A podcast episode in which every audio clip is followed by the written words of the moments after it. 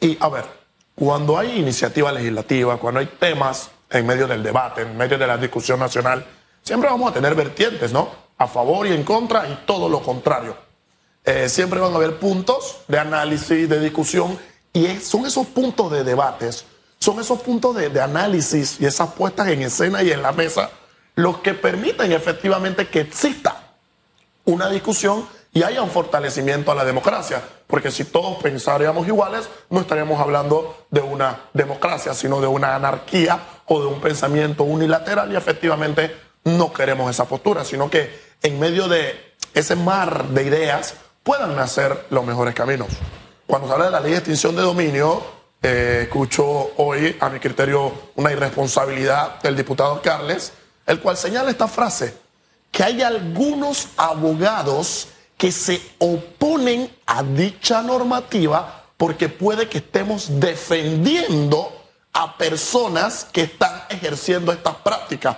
Claro, o sea, lo que dice palabra más, palabra menos es, como Ian Ramos puede que esté defendiendo a un narcotraficante y como Ian Ramos como abogado de un narcotraficante quiere que el narcotraficante lo siga haciendo, pues se opone a la ley de extinción de dominio. Esto es una barbaridad tener este pensamiento y esta consideración porque nosotros como abogados y quienes nos oponemos de manera parcial a la ley de extinción de dominio son por algunos criterios que lo vamos a mencionar. Porque yo no escuché un solo argumento que contiene la ley expresado en este espacio por el diputado Carles. Y vamos a explicarle a la ciudadanía. El primer punto, Susan Elizabeth, Félix Antonio, ¿es positiva la implementación de una ley de extinción de dominio? Por supuesto, hay que buscar cómo acabamos con la criminalidad que existe en nuestro país. Hay que tratar de atacar sin duda alguna estos fundamentos. Ahora bien, Vamos por parte de por qué hay algunas oposiciones que tenemos algunos juristas al planteamiento parcial que tiene sin duda alguna esta propia ley. ¿Y qué ocurre? Estamos volviendo a los, tiempos inquisitivos. ¿Y por qué?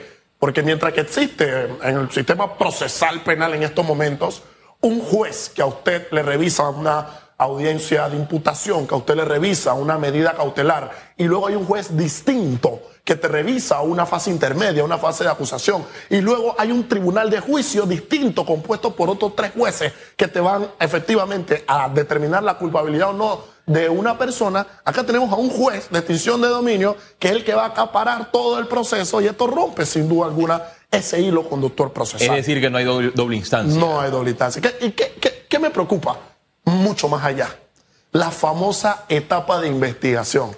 ¿Saben lo que ocurre con la etapa de investigación en la ley de extinción de dominio que quieren crear? Es una etapa de investigación reservada. Ojo, en el proceso penal actual que tenemos, ¿qué se conoce por una etapa reservada? Una etapa reservada es que solo las partes del proceso conocen la carpeta, se solicita una reserva por, oye, por algún tema de delicado que pueda sin duda alguna ver en la carpeta. Ahora no opera el sistema reservado en esa ley de extinción. El espíritu es que el fiscal va a tener una investigación reservada que solo él va a conocer, una investigación privativa que solo él va a dominar. ¿Y sabes cuándo?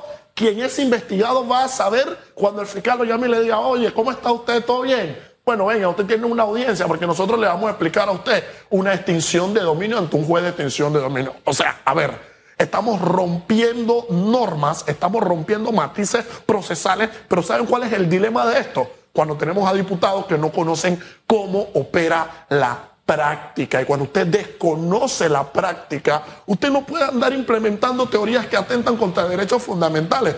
Derechos fundamentales recogidos en nuestra Constitución en garantías que el Código Procesal Penal y máxime la Ley 15 de 1977, que en nuestro país adiciona o sin duda alguna fundamenta la Convención Interamericana de Derechos Humanos. Entonces, después de tantos derechos y de logros alcanzados, tener una ley que ahora es donde viene el siguiente factor. Ian, ¿esta ley permitiría alguna especie de perseguimiento, alguna especie de persecución eh, a algunas personas? Pues claro que sí. Y tenemos que hacer historia en este país. ¿eh?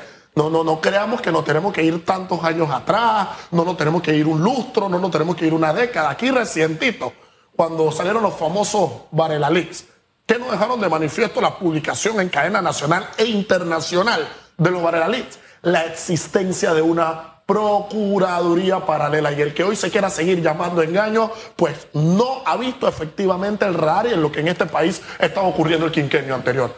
¿Qué ¿Por qué te traigo esto a colación? Porque a mí me preocupa que esta fiscalía de extinción de dominio, con este juzgado de extinción de dominio, pueda efectivamente servir a qué?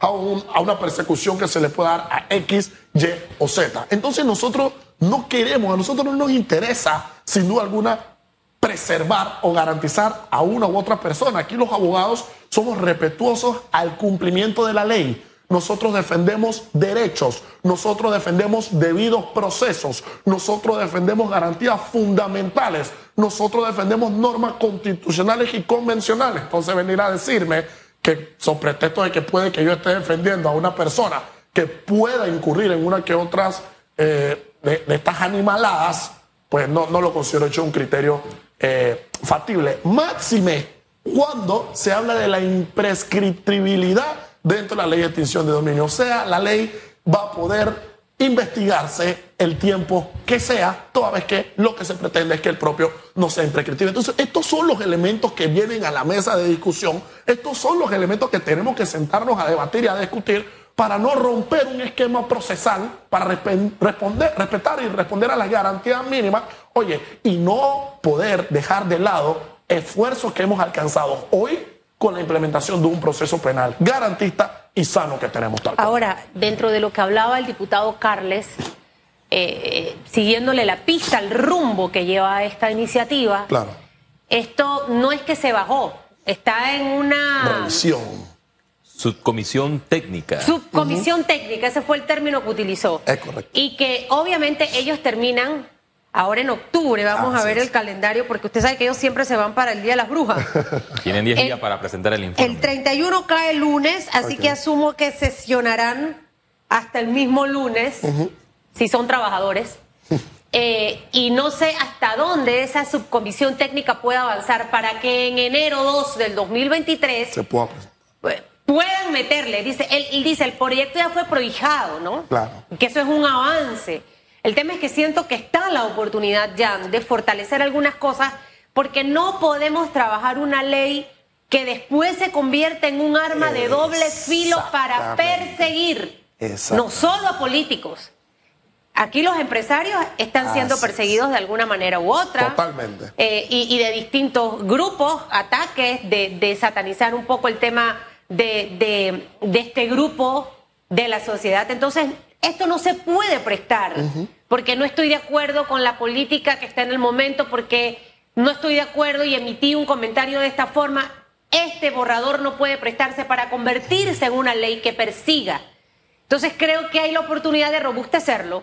Me gustaría que el Ministerio Público participe de la mesa de trabajo que el Colegio de Abogados también se incorpore para que los ciudadanos tengamos una ley que nos permita precisamente poco a poco ir exterminando el crimen organizado. Por favor, y secundo íntegramente, mi querida Susana Elizabeth, tu postura, porque esa es la orientación que nosotros debemos tener. Así ¿Cuál es el objetivo y cuál es la finalidad? Acabar con el crimen organizado. Claro que todos estamos en favor de ello, pero que existan los elementos reales eh, los elementos garantistas con un respeto irrestricto a las normas y al debido proceso, mi querido Félix Antonio, de tal manera o, de tal forma, oye, de que todos sin duda alguna podamos tener un respaldo.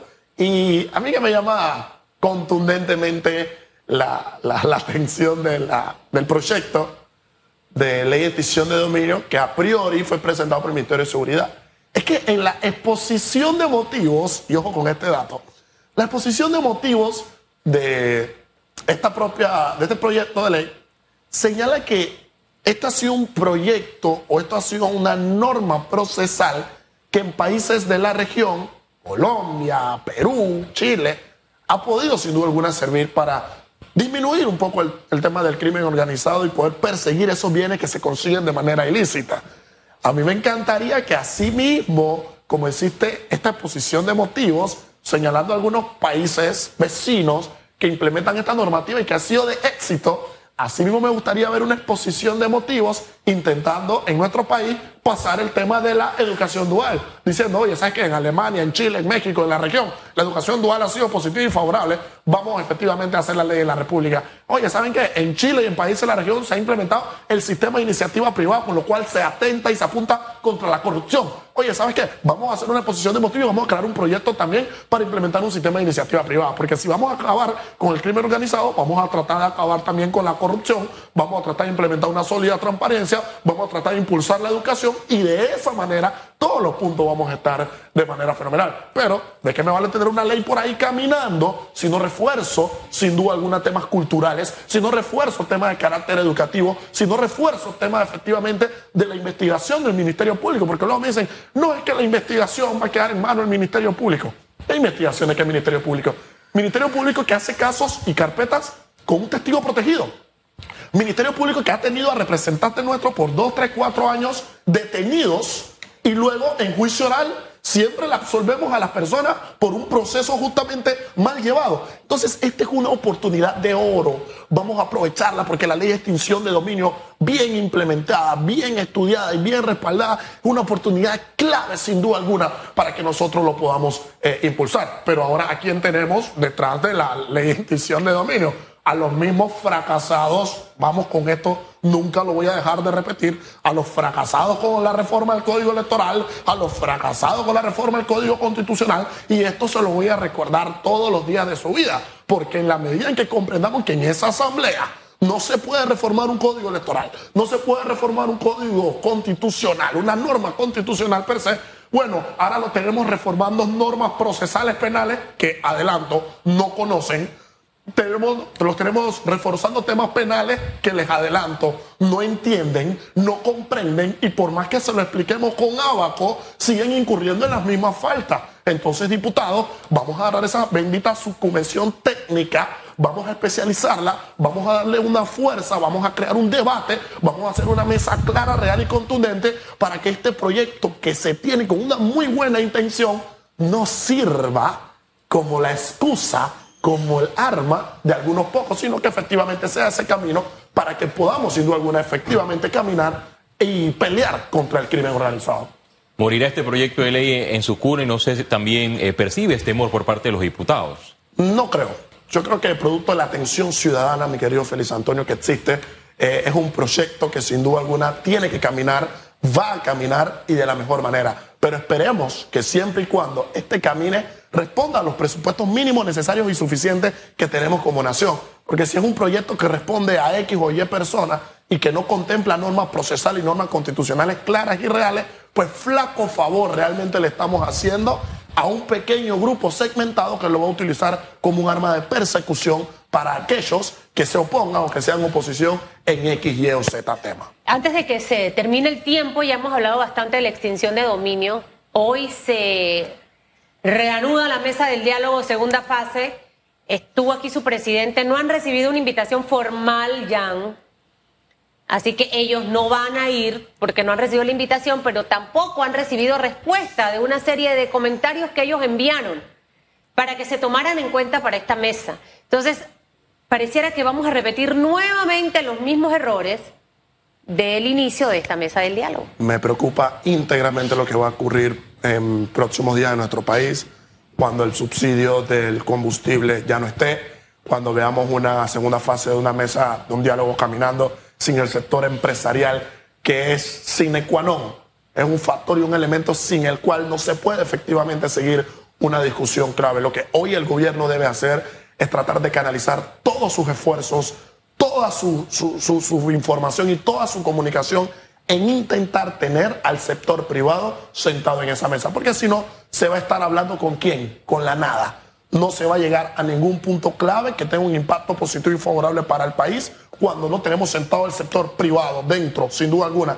de las negociaciones que caminan o enrumban a un país, no estamos caminando y no estamos haciendo nada.